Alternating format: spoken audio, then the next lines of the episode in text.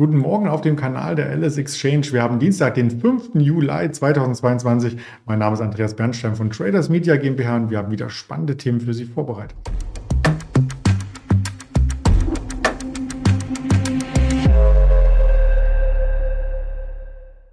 Das Marktupdate werde ich natürlich nicht alleine führen, sondern habe hier tatkräftige Unterstützung. Wie soll es am Dienstag anders sein? Der Daniel Saurens ist in der Leitung. Ich hole ihn gleich mal hinzu. Hallo Daniel.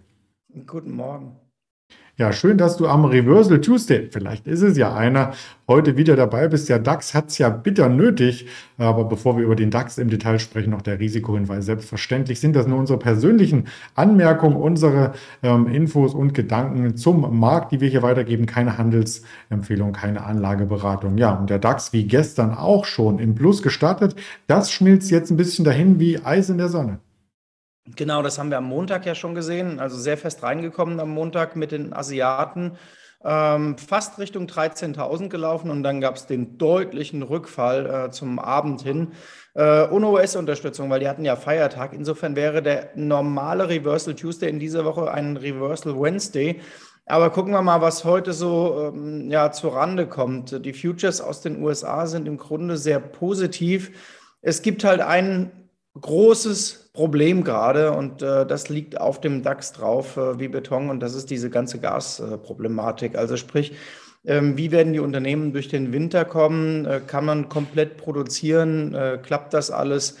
Und ähm, deswegen sind die ausländischen Investoren einfach sehr, sehr vorsichtig. Ich hatte gestern ähm, mit einem größeren Fondsmanager einen Termin, der sagte, Cashquoten sind sehr hoch, keiner traut sich aus der Deckung, keiner will Unternehmensanleihen anpacken, Aktien will auch niemand anpacken. Also das ist äh, schon sehr komplexes Thema gerade und jeder weiß, dass man im Grunde beim Aktienmarkt äh, zugreifen müsste, vom ganzen Stimmungsbild her, von allem, was dieser Markt momentan äh, präsentiert. Äh, der sagte auch, ja, wir sehen das alles, ähm, dass ähm, die Stimmungsindikatoren tief sind und dass diese Chancen da sind. Aber, das sagte er mir auch, die hatten zum Beispiel damit gerechnet, dass mit, der, mit dem Dreh des Halbjahres in den ersten ein, zwei, drei Tagen deutliches Geld auch in den Markt reinkommt, auch beim DAX reinkommt und äh, es die Märkte so ein bisschen anschiebt. So, und er sagte, naja, wir sind jetzt an Tag drei im Grunde und beerdigen das Ganze schon wieder. Ähm, das ist nicht mehr unsere Voraussicht.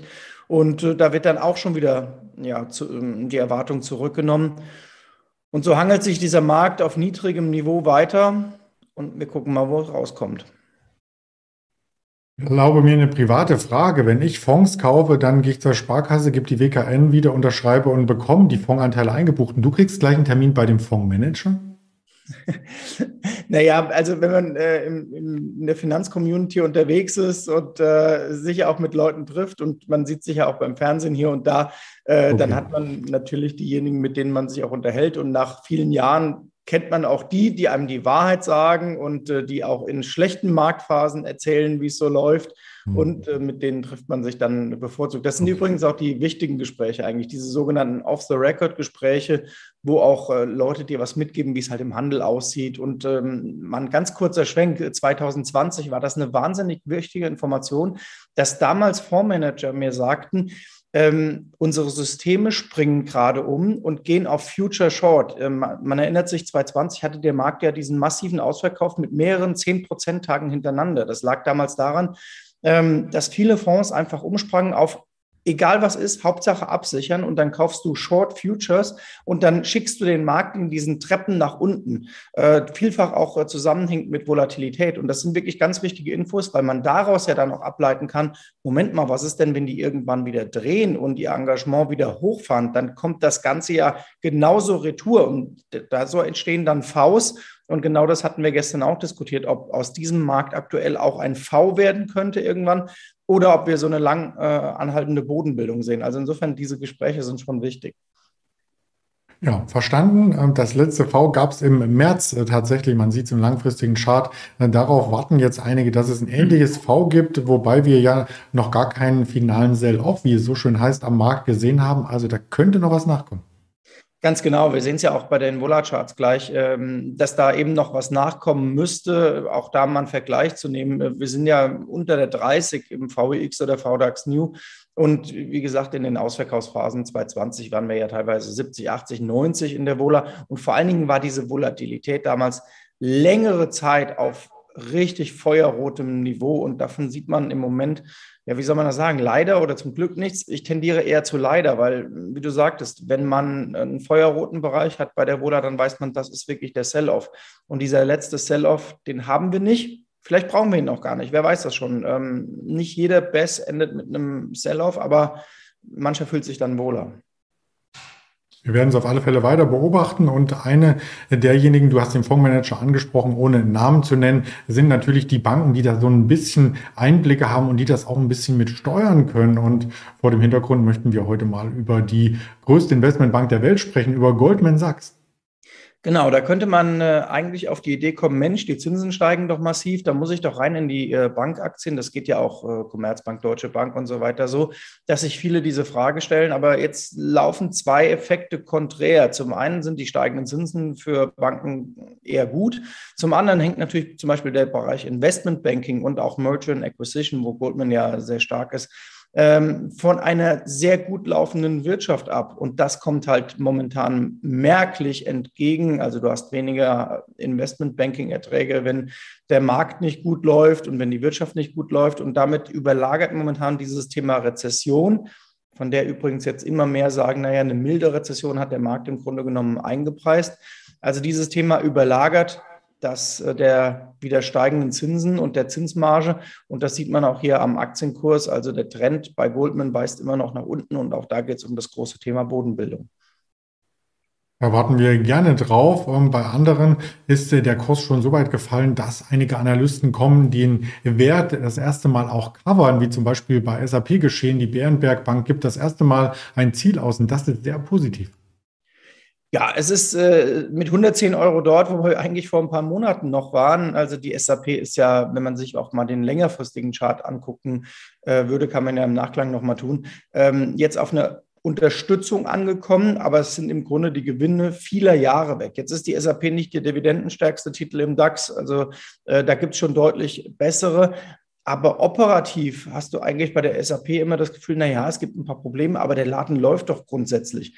Und ähm, jetzt sind sie durchgereicht worden bis fast auf die 80. Also wer die SAP in diesem Band 80 Euro bis 130, 140, vielleicht über viele, viele Jahre immer sieht, ähm, dem bleibt ja kaum was anderes, als zu sagen, naja, ich greife rein, äh, wenn sie eher den unteren Bereich des Bandes anlaufen und gebe sie wieder, wenn sie oben sind. Und im Moment sind sie ganz simpel gesagt eher im unteren Bereich ihres langjährigen Bandes. Ja, mal schauen, ob Bärenberg da recht behält. Ist ja auch noch ein paar Monate Zeit bis äh, zum Jahresende. Bei anderen Unternehmen, die gehen offensiv nach außen mit ihren ähm, Prognosen und haben teilweise auch positive Prognosen. Und genau sowas suchen wir ja als Anleger. Und da hast du uns die Verbio mitgebracht. Ja, ganz genau, weil nämlich nächster Kandidat Richtung äh, Bodenbildung und äh, Richtung Ausverkauf, ja, vielleicht überstanden. Verbio ist ja im Bereich der alternativen Kraftstoffe unterwegs und da äh, gibt es ja mit diesem ganzen Thema Energiekrise äh, Druck auf den Aktienkurs und das war ja fast schon ein Ping-Pong vor ein paar Wochen. Also der Vorstandsboss sagte, Mensch, bei uns läuft super, äh, die Regierung, da gab es immer wieder mehr Verlautbarungen dass man das Geschäftsmodell einschränken würde. Dann sagte auch der Vorstand, naja, das betrifft aber eigentlich gar nicht das Geschäftsmodell von Verbio. Jetzt hat die Aktie eine erweiterte Bodenbildung, ja, wenn man sich das anguckt, zumindest in Aussicht, so möchte ich mal sagen. Man könnte diesen letzten, ähm, diesen letzten Tiefpunkt sogar als kleinen Sell-off mal betrachten. Also die kann man sich auf die Watchlist legen, denn operativ, wie gesagt, wäre Bio durchaus äh, spannend und der Themenbereich eben auch. Ja, vor allem der Themenbereich, ähm, der ist ja äh, gerade das, was du eingangs gesagt hast mit Energie, genau auf den Nagel, den Nagel auf den Kopf getroffen, wie man so schön sagt. Das wird ja gerade diskutiert. Und in dem Bereich ähm, neue Energien oder auch E-Mobility tummeln sich jetzt auch Unternehmen, die man gar nicht da eingeschätzt hätte. Ich habe hier mal eine Meldung ausgegraben aus dem Juni von Heidelberger Druckmaschinen. Die will tatsächlich ähm, eine E-Mobility-Marke gründen und groß machen. Ganz genau, das würde man eigentlich bei der guten alten Heidelberger Druck, äh, die man ja aus dem neuen Markt schon kennt und äh, die ja ewig am Markt ist, gar nicht äh, vermuten. Aber da sind sie in der Tat aktiv. Das war auch der Grund, warum der Kurs so gezogen ist über lange, lange Zeit. Jetzt liegt auf der Heidelberger Druck aber das, was bei so vielen Industriekonzernen in Deutschland als äh, äh, Stein drauf liegt, nämlich diese ganze Thematik der Energieversorgung auf dem Winter. Deswegen geht die Aktie deutlich in die Knie. Natürlich geht man auch in die Knie, weil es den Gesamtmarkt trifft und ähm, man als Highflyer vorher äh, getroffen ist. Aber die Energiethematik ist auch bei Heidelberger Druck eine große und man sieht hier äh, die Aktie ja im üblichen Halbierermodus, äh, so wie viele, viele andere. Ähm, aber nochmal, das ist ein spannendes Themenfeld, du hast es angesprochen. Und ähm, will man diese Aktie haben, wenn sie super teuer ist und wenn alle drüber reden? Vielleicht eher nicht, aber wenn sie dann alle vergessen haben, und das ist im Moment der Fall, dann kann man sie sich ja mal angucken. Und heute habe ich eben äh, gedacht, ich bringe wirklich mal ein paar Titel mit, äh, auf die ich die Aufmerksamkeit lenken will.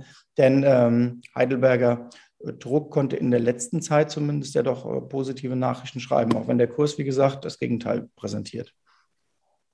Den beobachten wir weiter. Danke für den Wert und ich beobachte die Wirtschaftsdaten weiter. Da haben wir tatsächlich noch einiges heute vor uns. Vor allem am Vormittag gibt es nämlich den Einkaufsmanager-Index Dienstleistungen von S&P Global erstellt für Deutschland, fünf Minuten später für die EU und auch den PMI-Gesamtindex auch erst für Deutschland, dann für die EU. Am Nachmittag schaltet sich dann die Wall Street zu. Gestern war ja ein Feiertag in den USA, der Independence Day, heute wieder vollständiger Handel und 16 Uhr sind da die Werkaufträge wichtig wichtig. Die weiteren sozialen Kanäle der LS Exchange, die sind natürlich auch wichtig, habe ich hier mal kurz zusammengefasst und das Freitagswebinar, das hatten wir mit Frank Helmes am 19 Uhr am 1. Juli abgehalten. Das gibt es schon auf dem YouTube-Kanal der LS Exchange. Also gerne da drauf schauen. Habe ich gestern online gestellt. Ja, und da bleibt mir nur vielen Dank an dich zu sagen und dir einen schönen und frohen, erfolgreichen Handelstag zu wünschen. Genau, schöne Restwoche und ich gebe euch noch eine Zahl mit. Nasdaq und DAX liegen exakt 1200 Punkte jetzt auseinander. Wir können nächsten Dienstag uns das mal merken und dann mal analysieren, wie die Woche so auch im Konträren der Indizes gelaufen ist und ähm, merken uns das einfach mal für nächsten Dienstag. Dankeschön. Bis dann. Ciao. Ciao, ciao.